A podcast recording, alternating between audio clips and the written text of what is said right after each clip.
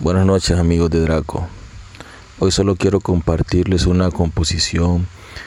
que realicé en una aplicación de mi celular, una aplicación que se llama Maestro, en la cual puedo componer diferentes instrumentos, puedo escribir en la partitura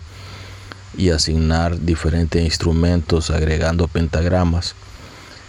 y luego el mismo programa me da la opción para exportar el archivo en formato MP3. Es un sonido de MIDI, no es un sonido orgánico como que fuera una orquesta real, pero se aprecia el trabajo y quiero compartirlo con ustedes porque en realidad pues estaba hablando con, con mi papá y me dijo que mi hermano Jorge quería que lo subiera a Google y mm, le decía a él de que esta cuestión de, estar componiendo música orquestal en tiempos de reggaetón es como una sensación bien solitaria. Aparte que nunca tuve una educación formal en lo que a la música respecta,